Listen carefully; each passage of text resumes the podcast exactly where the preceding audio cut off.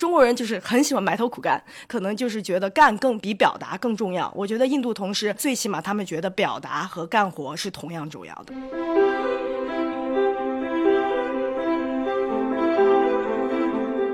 中国人跟很多东南亚的人对生活的很多理念会不一样。中国的员工，如果你跟他说多加班百分之二十的时间，我翻你一倍的薪水，绝大部分的中国员工都会同意。回到印尼的例子来说，很多人就说我不干。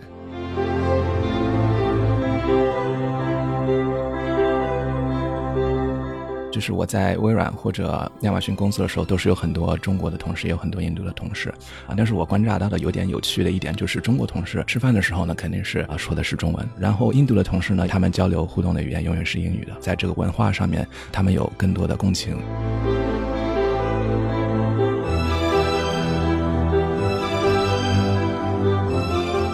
我们自己在美国有时候因为自己是中国人嘛，会去对比，有的时候会听到像滴滴收购了优步这样的消息啊，就会觉得哇，也许中国发展的比美国还快呢。不管是从人才还是基础建设还是投资，都有很多机会，所以很好奇想回来看一看。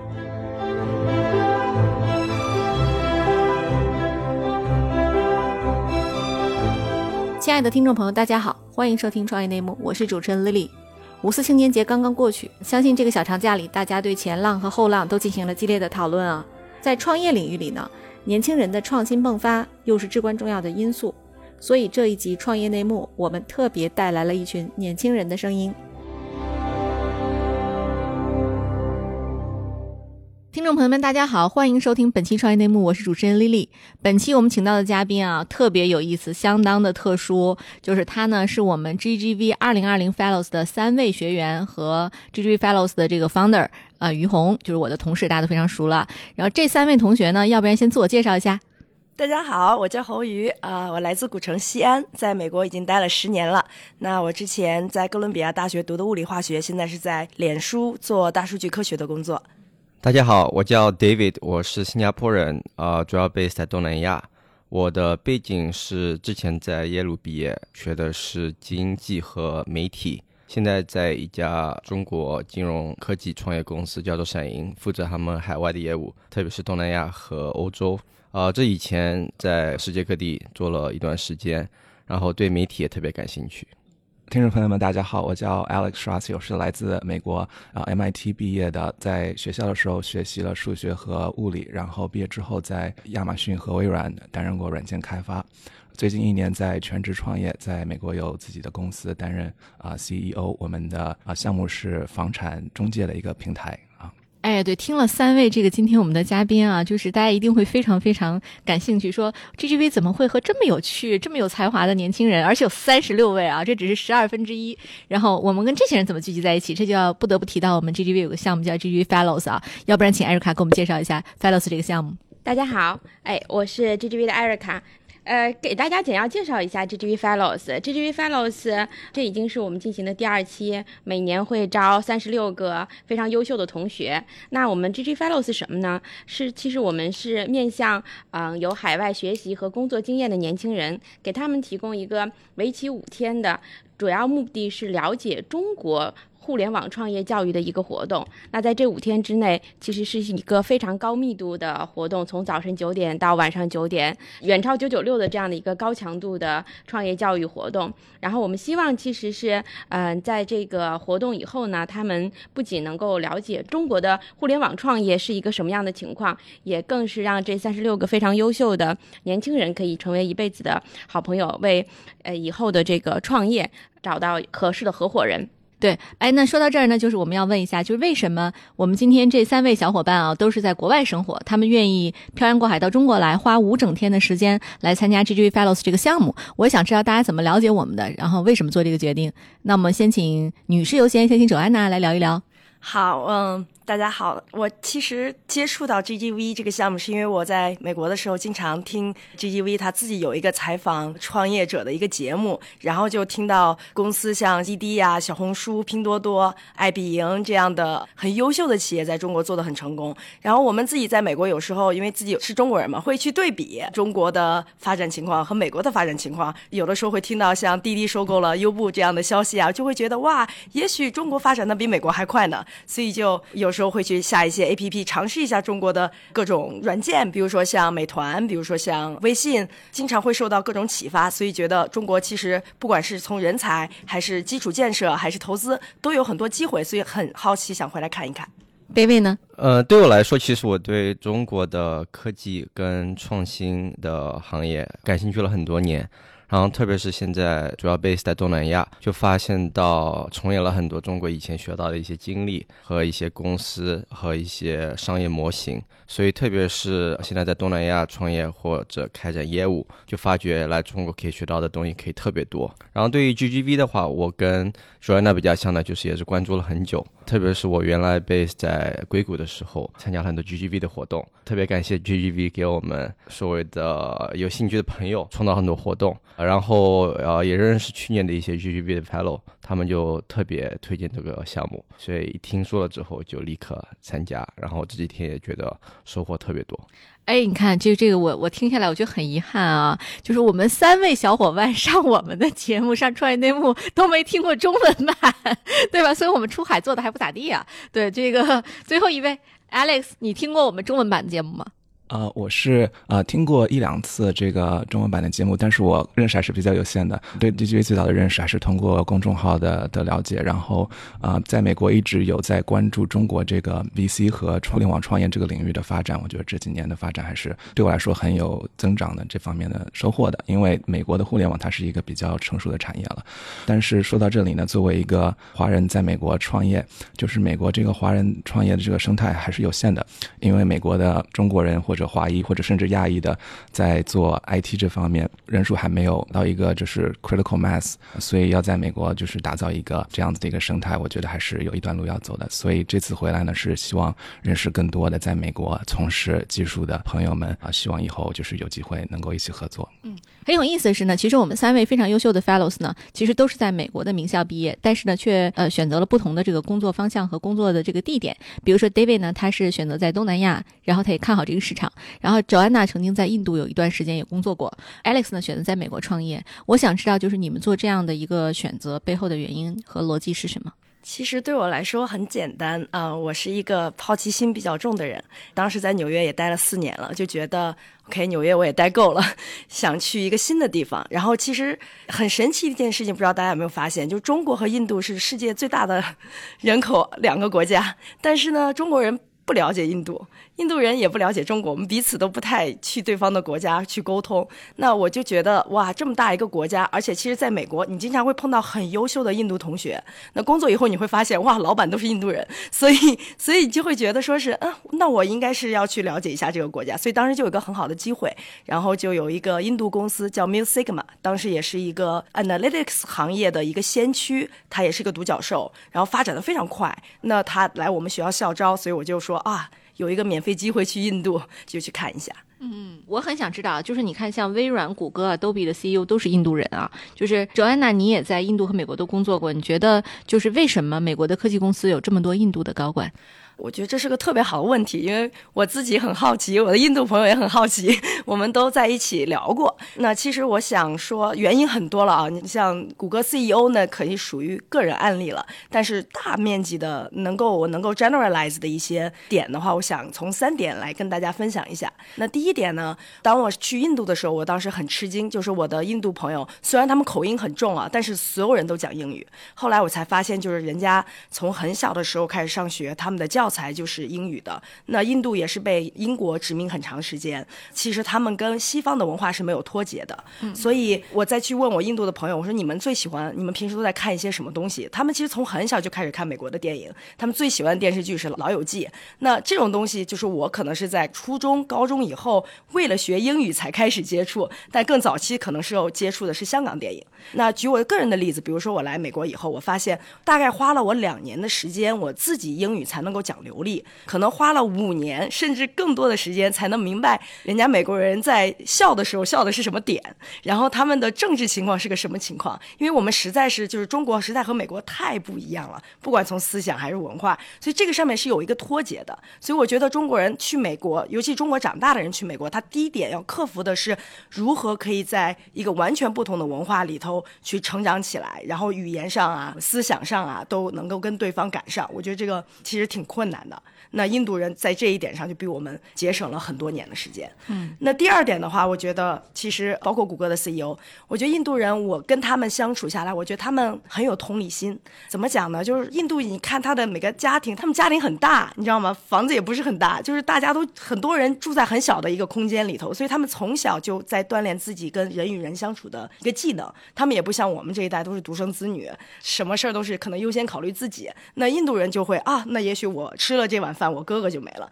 那像谷歌 CEO 的他的经历是，他和他哥哥从小是在他们家的那个客厅里头睡着长大的。那这种环境下长大的人，我觉得他一他能够接受得了艰苦的环境，第二呢，就是他很善于跟人沟通。我们在公司里特别能够感受到这一点，就是说我的印度同事很善于表达，中国人就是很喜欢埋头苦干，但是不是特别善于表达，可能就是觉得干更比表达更重要。我觉得印度同事也不一定是相反的，但最起码他们觉得表达和干活是同样重要的。那还有第三点，我觉得也是一个很重要的原因，可能是也是因为我们中国发展的太好了，就是其实我们自己看一看，就是中国有这么多厉害的公司，阿里呀、百度啊、腾讯，呃，现在出的更多的像拼多多啊。就中国学生在美国工作以后，当他晋升到一定程度，可能也许他也有再往上走的机会。但是当他做选择的时候，他可能会发现中国有更好的机会。那这些人就会选择，与其在美国一步一步往上走，我不如来中国去做一个更大的领导。那其实我们中国也给得起这个薪金，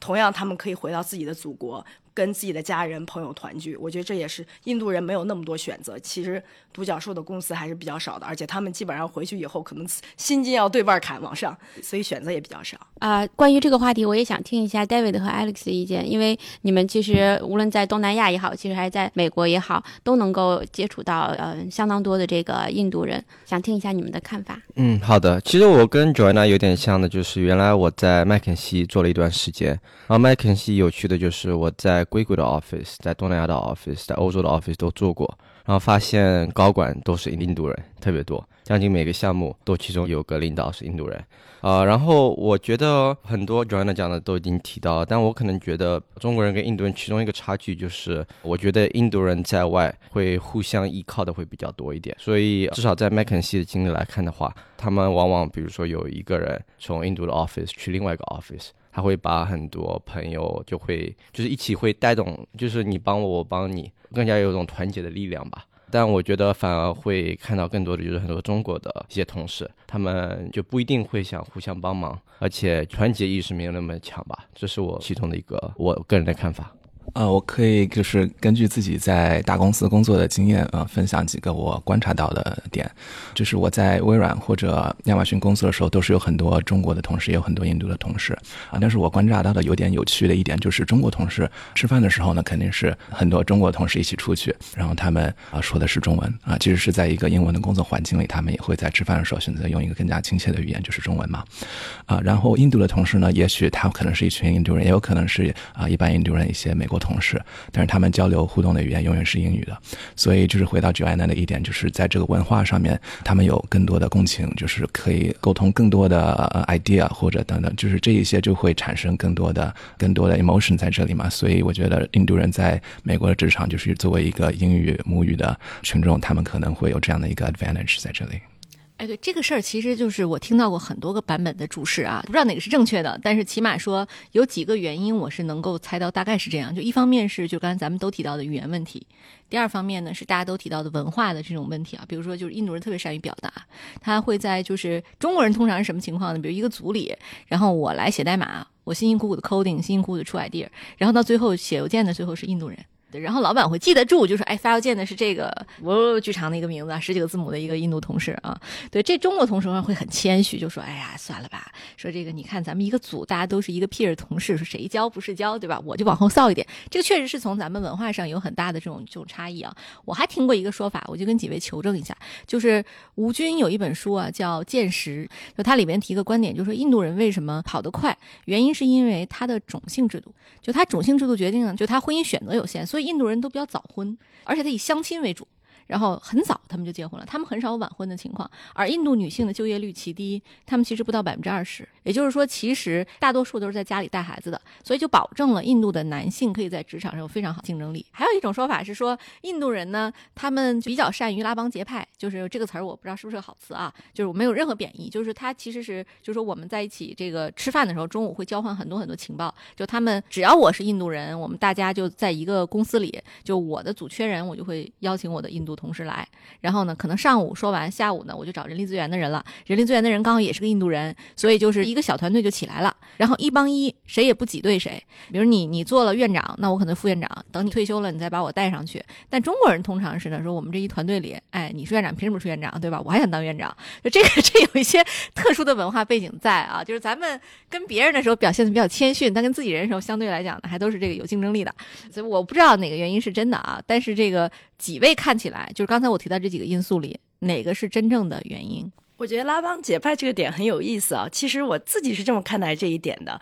我身边真的印度朋友特别多，我对他们的感觉就是，我觉得他们喜欢跟人接触，他们聊天是给他们带来快乐的。有时候经常就是聊着聊着就跳起来了，其实这个共情很容易就在娱乐的环境当中，就是形成一个很强壮的 bonding。那我感觉中国朋友一起吃饭的时候比较严肃一点，大家不太去做搞笑的事情。这样子的话，就是虽然我们可能得到了信息的传。但是并没有得到一个感情的链接，我觉得这可能是一个很重要的点，也是为什么美国人和印度人可能能够更好的结识在一起的原因。还有一点，我我觉得印度朋友他们很 open minded。我在印度的第一感觉就是，我觉得他们对我好好奇啊，他们就是想知道哇，中国长什么样，哇，美国长什么样。但是从印度回到美国以后，我的中国同事或朋友并没有问我你在印度都发生什么事儿，破地方我不想去，好奇怪呀，对呀，难道你们都不想知道另外一个世界长什么样吗？我觉得这个好奇。心这一点很重要，因为好奇心会产生链接，然后链接产生感情。这我深有感触，因为你看咱们 fellows 这几天啊，因为都是海归嘛。于红，你有没有感觉？就是咱们第一天晚上，在我们还没有开始环节之前，大家已经聊嗨了。同学们互相介绍啊，交换情报啊，然后互相在认识啊，什么就是那个过程，真的是就是不需要组织，大家自己可以链接。这个尽管咱们都是中国人，但是其实都是在西方受过教育的，或者是长时间在美国工作的这个同学，确实是就是特别爱聊。但我其实自己搞 meet up 的时候哈，如果这场 meet up 就是如果是在一个窗明几净的大灯亮着的那种会议室，然后呢，我如果没安排任何环节，糟糕了。就是我上一次在上海搞 meet up。差不多有三四十人吧，就是所有人都站在那里，一句话都不说，就是餐还没有开始，你知道吧？就是大家都围着我，一句话也不说，你知道就很尴尬，就没有说我去跟另一个人介绍一下，哎，你是谁？我们俩认识一下，没有，我就等着主持人，然后他发话，我们大家跟着他来玩儿。这个确实是我们中国在教育上，因为我们要求守规矩嘛。就是我们在教育上会要求，上课的时候老师不说话，你不许说话；老师不让你发言，你不许发言。这个跟我们的教育是有很大的关系的啊。对，哎，这个就扯远了。那我们就再说回来啊，就说这个，其实 David 你在东南亚工作，就是我也很想知道，就是东南亚的创业公司啊，它和中国的创业公司有什么不同？你跟印度同事共事，也跟印尼同事共事，就它有跟中国同事共事有哪些最大的让你觉得不一样的地方？呃，我就形容几点，我觉得他们不一样的话，当然我觉得类似的地方也有不少。我觉得第一点的话，就是我觉得东南亚人力和 talent 还是个很大的问题。所以不管是从领导或者从员工的角度去看，从领导的角度，不像我觉得现在中国很多创业者都是所谓的 second generation、third generation founders，都已经有过一定的成功。啊，某方面其实比较像硅谷或者像以色列的很多创业环境，但在东南亚的话，大部分创业家他们还都是第一次，所以他们也都是特别的 inexperienced。然后从普通的人的角度的话，东南亚这方面 talent 也是，我觉得比国内会少很多。像我有一个朋友，他原来是做 Uber 的 launcher，所以在世界各地，包括中国、东南亚各国、美国等等都做过 launcher，他就说从来没有看到像东南亚这么难去招人的环境。然后，特别是在东南亚的印尼，我个人也是在那里体会特别深。就是很多时候有一个员工表现不好，在国内的话，可能就给他一个警告，就说：“哎，你你这个不 improve 的话，那你就拜拜了。”东南亚的话就真的不行，因为你有时候会想：啊，这个人虽然不算考一百分，不算考九十分，那他考七十分，如果把他给放了，那能不能找到七十分的一个同学？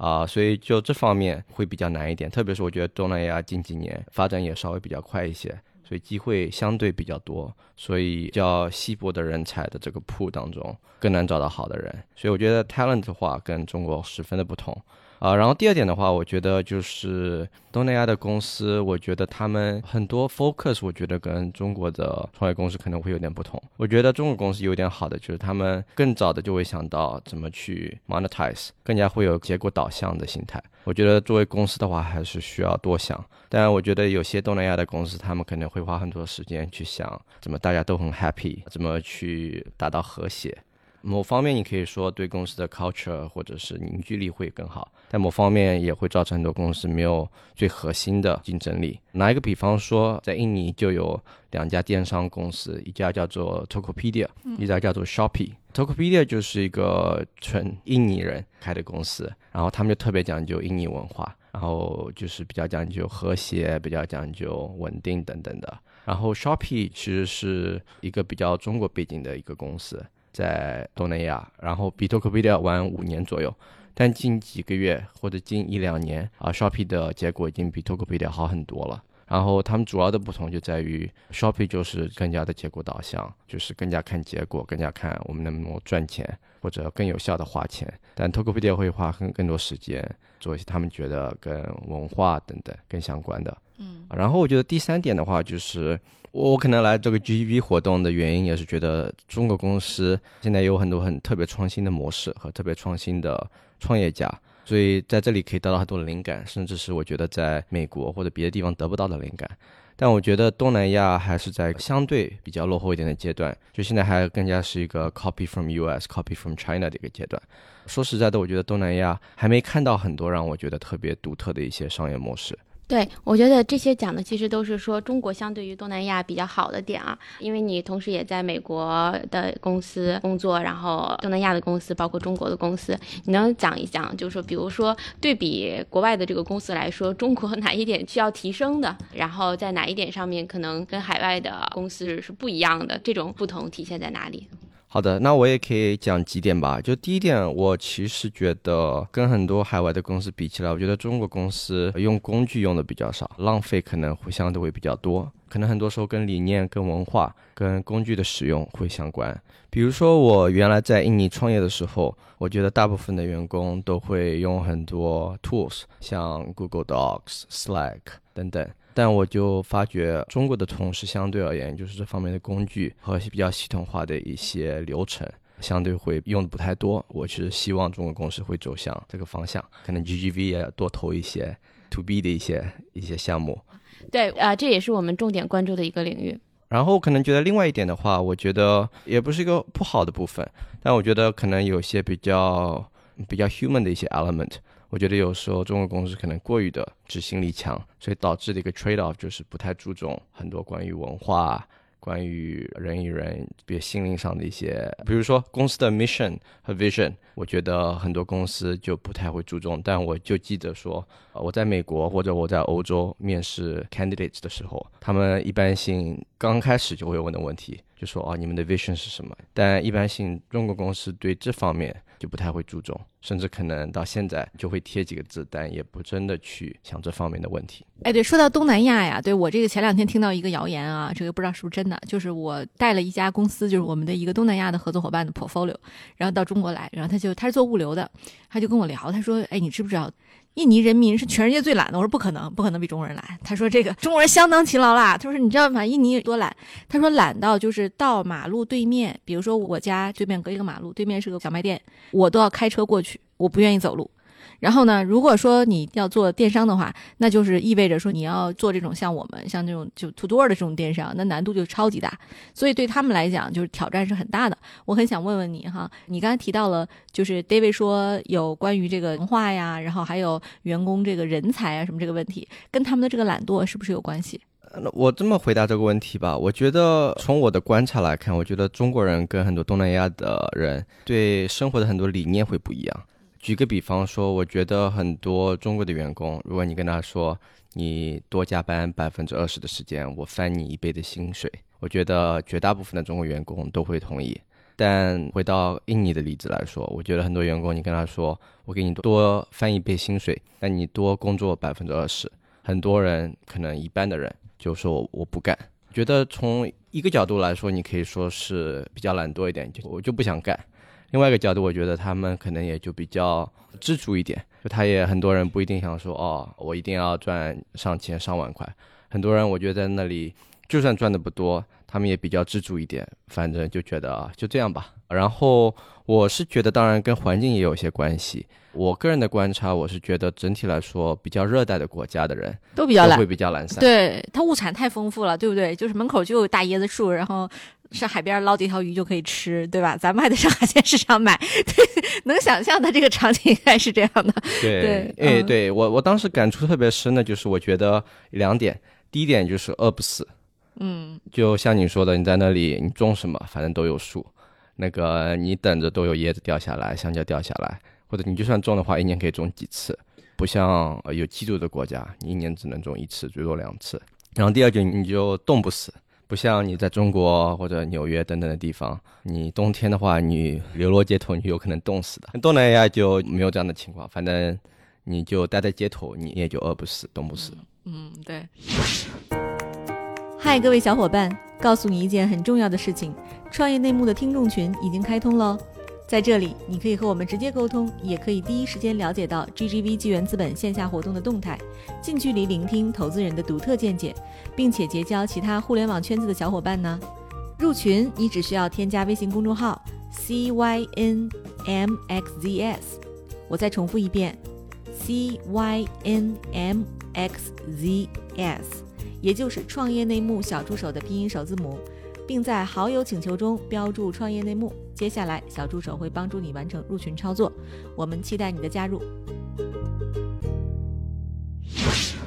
我们现在就最后再问问 Alex 啊，就是这又是另一个国家，发达国家，想问问，就是在发达国家，像美国，它肯定不存在人才问题。然后呢，美国也有非常好的工具，然后这个文化上呢，好像也挺开放、挺 open 的。但是在美国创业，你会觉得跟中国有什么不同，或者遇到了什么有意思的挑战？呃，我可以分享一下，就是我在美国创业经历的一些挑战。对于跟中国有什么区别，可能没有一个很满意的答复，因为我不了解中国啊、创业是什么样的一个一个体验嘛。所以你没在中国公司工作过是吧？我没有在中国公司。你什么时候去的美国？啊、我是很小就去了美国，我是十三周岁的时候就去了美国，在美国读了中学和高中嘛。嗯，对，所以其实你算是美国人，对吧？啊，算是算是美国人吧。对，所以啊那你给我们讲讲吧，就是你觉得很正常的事儿，也许我能 PK 一下，就是我跟你 跟你 diss 一下你，对吧？讲讲在美国创业你遇到的一些有意思的情况。我有一点我觉得很值得分享，嗯因为这一点是很多在国内工作或者创业甚至很有经历的人就是不能够 get 到的一点。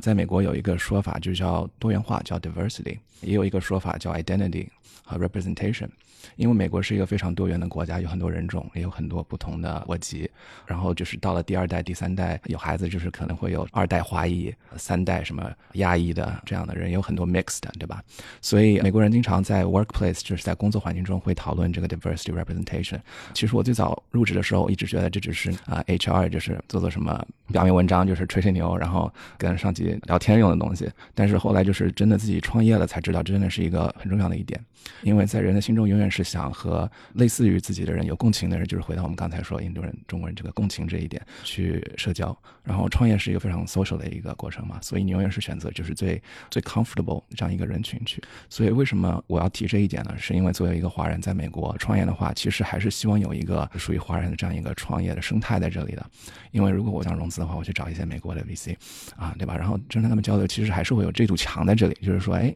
在美国创业的中国人不多啊，你的优势是什么？为什么你一个中国人要干这个？你英语怎么样呀？说英语完全没问题啊，我是美国长大的，我就跟你用英语聊天了，对吧？然后说，哎，你的 network 怎么样？就是你认识人多吗？我要是给你搞个公司，你你能招到人吗？大家愿意跟你干吗？对吧？所以会有这样很大的挑战。其实我觉得客观不是个问题啊，但是就是回到就是我们刚才说的 diversity representation，在一个多元化的国家反而会有这样一个问题。所以我觉得呃，在发达国家也不仅仅是美国吧，有些发达国家它没有多元化。日本就是一个好像比较发达的 example，基本上都是日本人嘛。但是在美国就是一个比较 unique 的 challenge，就是我面临到的。然后我想分享的大概是这一点。嗯，嗯，哎，对，这个还真的是啊，就是其实你这个情况就有点类似于像胡润到中国来创业，他其实是一个外国人，汉语说的也非常好，嗯，但是我们依然坚定的认为他是个外国人，嗯。他的脸是他的名片，然后他在中国其实也是挺艰难的，就是最早的时候，大家可能一开始中国人知道有这个胡润榜，到后来就是有层出不穷的榜单出来的时候，他现在其实重新又逆袭，抓住了我们现在的这个创投这个圈子，重新又再次创业，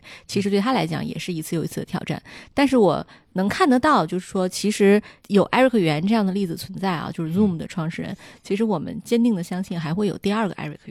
所以我们非常看好 Alex。就是你这个挑战，我不是很能理解。因为其实在中国这个创业环境里，基本上这个情况比较少。我们会有外部的雇员，比如说像 GGV，我们有全球的同事，有印尼人、印度人，一大堆美国人，一大堆中国人啊，然后呢还有越南人。我没有觉得大家是是一个不同的国家或者不同的集体，我们已经习惯了长时间就这样的 global 的协作。但对于创业公司突然来一个老外，他能不能九九六？都是很大挑战。比如说，我们举个例子，像说到就是 Fellows 啊，我们去年的 Fellows 其实是有一个外国人的，呃，我们所说外国人是那种白人，就是他本身学汉语的，因为我们要求这个项目必须能听得懂汉语，因为我们所有的课程都是用汉语授课的嘛。然后这个老外第一天就败下阵来，就这个同学，因为他受不了了。就我们连吃饭的时间都没有，就是希望大家都能多能了解创业者，所以我们的课是连午餐都安排的满满的。那个老外就说：“不行，我我受不了了，我要休息一下。”对他中国同学就没感觉，就是大家都很认真的听，然后也没有就觉得可能有点累，但是没有说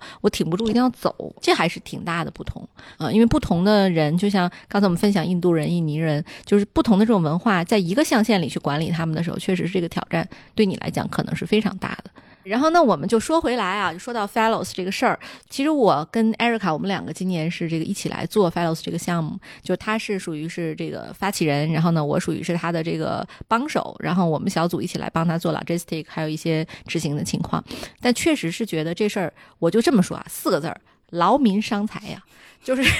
我们整个小组已经累的，就连着从一号晚上我们年都没过完，然后就就过来搞这事儿，然后一直到今天。其实这个整个今天这个项目收尾哈，就我们整个大家已经就累病了，至少仨。然后呢，有几个就像于红这种战士的，今天他告诉我今天晚上的 party 我不去了，然后我搞不定了，对吧？就是我特别想问问于红，就是你是出于什么考虑？我们为什么要做这么一个花了这么多钱，然后呢给大家累个半死的这样一件事儿？就是你的出发点是啥？其实的确，这是这个活动，其实对于整个 GGV 来说是一个成本挺高的活动，因为我们整个过程当中其实并没有收取 Fellows 的 Fellows 的这个学费，当然学费其实也并不重要啊。对，那为什么这个这个活动呢？因为其实就像嗯，之前也跟大家就是分享过，呃，我们觉得首先来说这是一个有需求的产品，那海外经过中国人这么努力积极在海外学习和工作，有了已经非常庞大的一个年轻人的群体，那其实这群年轻人对于中国发展成什么样，对于中国创业者、中国的这个创业的趋势是什么，其实是非常关注的，希望有这样一个学习的机会。我觉得这个是从这个产品本身出发。那对于我们 GGV 来说是有什么样的收获呢？我觉得要从短期和长期来看。从短期来说的话，其实当然我们是一家这个投资公司，我们以投资为目的啊，就是希望在这里边有优秀的这个创业者，那我们希望可以投资到这个优秀的创业者。但是坦白说，这个短期的目标并不不是我们最重要的目标，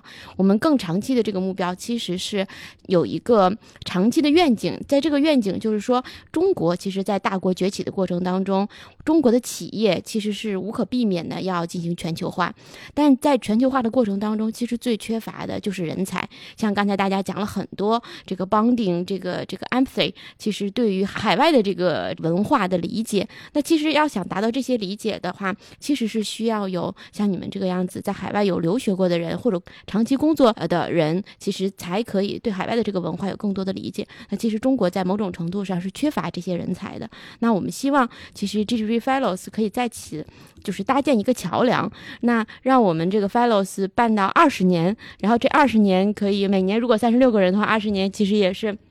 七百多个人，这七百多个人可以成为说中国企业在国际化过程当中的栋梁之才。其实这是一个更长期的、更宏大的这样的一个愿景，也希望大家可以就 GGD Fellows 可以担此重任，去承担这样的一个责任。嗯，对，这个项目我跟我跟于红在这个项目上还有一个野心，就是我们要做二十年，对吧？就是人家都做一百零二年的阿里巴巴，然后呢做一百年的小米啊，咱整不了那么长时间，就咱俩活不了那么久啊。对，那那个我也特别想问问于红啊，就是说其实我们去年也做了 Fellows 啊，就是我们今年又做这个，今年这个项目有什么升级？明年可能还有什么期待的地方？对，其实我觉得，呃，因为我是这个职业投资人啊，虽然参与这个这个 Fellows，但是 Fellows 对我来说其实是一件非常有挑战和有兴趣的事情，因为这是一颗产品。然后我们在打造产品的过程当中，就不停的需要去迭代它。然后我们去年也做了很多的用户反馈，然后呃，今年其实就已经把相关的一些提升都已经放进去了。举几个例子吧，第一个最重要的点的话，其实是我们的课程更加的模块化了。去年可能大家更多比较自由的分享，今年的话，我们在邀请导师的过程当中，也跟大家透露一下，我们今年在短短的五天之内，白天有二十位导师，然后晚上的话还有六个晚上的这个活动。那这二十位导师，其实我。们是按照年轻的这个创业者、成熟的这个创业者，就是讲创业的。然后还有的话，其实在有讲这个 HR 的，然后有法律的，然后有讲营销的。其实，在创业等模块上，其实都有模块化。明年的话，我们希望在这块上可以做得更好。第二点来说的话，就是我们去年的这个，因为太渴望大家能够呃学习和了解，对，然后经常有人说我是 Tag Mom，就是我们这个去年有 有有二十五个模块，但是其实就忽略了大家相互之间的呃社交的这样的一个活动，所以说我们今年就是每个晚上都安排了高密度这样一个社交的活动，希望三十六个同学们其实可以相互之间有更紧密的交流，对，这是今年在这两点上最明显的一个提升，然后我们希望。从明年来说的话，继续在这两点上有提升。还有一点的话，其实我自己在想说，我们想把这个活动在明年的话，其实要三十六个 fellows 能怎么样更好的给到我们的这个导师，给他们一定的这个反馈和收获。这样的话，让我们这个导师来交流的时候，他就不只只是一个单向的输出，还是可以从我们三十六个 fellows 身上可以收获和学习。而且，其实这种收获和学习本身就是呃我们相互学习，因为每个人分。分享有些人分享，比如说像今天分享的这个印度啊，然后这个美国的这这样一些看法啊，都是相互学习的一个过程。明年会在这点上就是加重模块。第二点呢，就是一个启发呢，就是因为其实很多人都是有很强的这个创业的想法的。我们明年想设置一个环节，就是类似于 Pitch Day。然后，因为我们其实 GGV 有很多年轻的投资人，其实在晚上跟大家参加了这个活动。明年我们会专门设置一个半天的时间，比如说大家有什么创业的想。想法相互之间交流一下，然后大家相互之间也可以 diss，然后我们这些 GGV 非常年轻的投资人也可以给大家一些反馈建议，这样的话可以让大家在呃五天结束了之后，对自己的这个创业想法可能有一个更加圆满的一个认识，这是我们希望对于明年的一个期待。我们总体上来说就是不断的去打磨这个产品，让这个产品每年越变越好。哎，对，那说到 Fellows，我就冒昧的提一个大胆的问题，可能会得罪人啊，就是今天我们选了三位代表，然后呢。都是非常优秀的同学，然后这三位代表能不能跟我分享一下这呃五天加一个晚上的分享里，我们对哪位导师的印象最深刻？对哪个环节的印象最深刻？啊，我先来哈，啊，我个人最喜欢的导师可能就是今天那个赵鹏，就是那个 Boss 的啊 CEO，因为他的演讲就非常有魅力，然后他人也非常幽默，所以就全程全神贯注的在听他的那个那个演讲。然后还有一点，我觉得同样重要的就是他今天讲的两个点，其实都是在一个创业人创业过程中非常重要的。他提到了哪两个点呢？就是最早选择市场。他在讲就是一个衰退的市场里面怎么样找到机遇，这一点就是非常 interesting。因为我们普遍的创业人 pitch idea，甚至自己想 idea，就是 ideation 这个过程中只想就是一个 growing market 啊。然后他第二点提到的非常重要，就是在增长的过程中怎么样去避免一些一些坑啊，就是那个烧钱增长，也是一个创业人非常需要注意的，这是一个非常重要的一个素养。所以他提的两点其实都是非常有价值的，对于我们这个 audience，就是甚至以后想有创业这个想法的人。所以我就是特别喜欢他这个今天这个内容。嗯，哎，我追一个问题，就是如果这个你现在要加入一家公司，就是我们现在讲过的这些嘉宾里或参观过的公司里，你会想加入哪一家？啊，如果是呃加入哪家公司的话，可能这个问题就要基于我现在做的事业嘛，因为我现在在做房地产。然后啊，昨天呢，来自贝壳的南山，就是我们顺便聊了一下，因为贝壳以后啊，我也不知道会不会有国际化的这个想法，因为美国的房产市场跟中国还是有点不一样的，所以我觉得合作的话，我觉得贝壳是最有可能的。嗯，好，David。我觉得这几天我最有收获的就是昨天贝壳的南山老师给我们的教课，呃，他主要讲的课题是关于回到艾艾瑞克讲的就是模块版，他讲的就是关于用户增长。然后我觉得特别有趣的就是，我觉得我们不管是自己创业或者在创业公司，想的最大的一个问题就是怎么在一个合理的情况下比较便宜的获客。嗯，然后他的话真的是一个特别资深，在滴滴、ofo。贝壳等机构都有特别强的获客经理，也有人介绍他的时候开玩笑说，他可能在国内是获客方面可能砸最多钱的一个人，嗯，所以肯定会有特别多的 lessons 吧。然后从他那里就学到很多特别特别有趣的一些所谓的 war stories，打仗时候的一些故事。